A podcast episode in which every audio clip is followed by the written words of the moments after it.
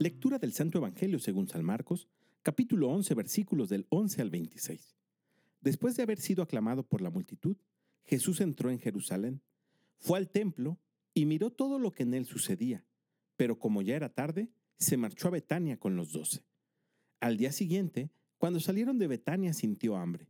Viendo a lo lejos una higuera con hojas, Jesús se acercó a ver si encontraba higos, pero al llegar solo encontró hojas, pues no era tiempo de higos.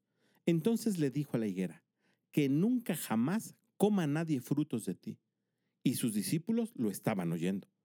Cuando llegaron a Jerusalén, entró en el templo y se puso a arrojar de ahí a los que vendían y compraban. Volcó las mesas de los que cambiaban el dinero y los puestos de los que vendían palomas. Y no dejaba que nadie cruzara por el templo cargando cosas. Luego se puso a enseñar a la gente diciéndoles, ¿acaso no está escrito, mi casa será casa de oración para todos los pueblos, pero ustedes la han convertido en una cueva de ladrones. Los sumos sacerdotes y los escribas se enteraron de esto y buscaban la forma de matarlo, pero le tenían miedo porque todo el mundo estaba asombrado de sus enseñanzas. Cuando atardeció, Jesús y los suyos salieron de la ciudad. A la mañana siguiente, cuando pasaban junto a la higuera, vieron que estaba seca hasta la raíz. Pedro cayó en la cuenta y le dijo a Jesús, Maestro, Mira la higuera que maldijiste se secó. Jesús le dijo entonces, tengan fe en Dios. Les aseguro que si uno dice a ese monte, quítate de ahí y arrójate al mar, sin duda en su corazón, y creyendo que va a suceder lo que dice, lo obtendrá.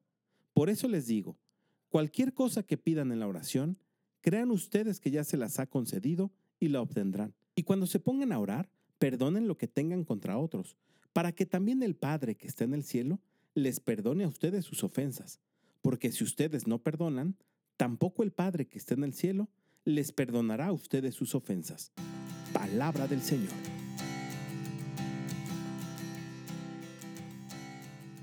El Evangelio que hemos escuchado el día de hoy, en su parte relativa a la higuera, es un pasaje que ha generado mucha discusión y hasta la fecha no hemos encontrado una conclusión que satisfaga a todos. Pero lo que es un hecho es que Jesús siempre buscará que nuestros corazones den fruto, pues otro texto del Evangelio dice, he venido para que den fruto, su fruto sea abundante y permanezca. Sin importar si es la primavera o el invierno de nuestra vida, a Jesús no le gusta que seamos como esa higuera, que se hermoseaba con las hojas, pero no tenía fruto. No quiere Jesús que tú y yo nos conformemos con adornar el exterior, que todo mundo al vernos por fuera piense que somos de la misma manera por dentro. Él quiere que lo que está afuera, lo que se ve, lo que se refleja a los demás, sea producto de lo que hay en nuestro corazón.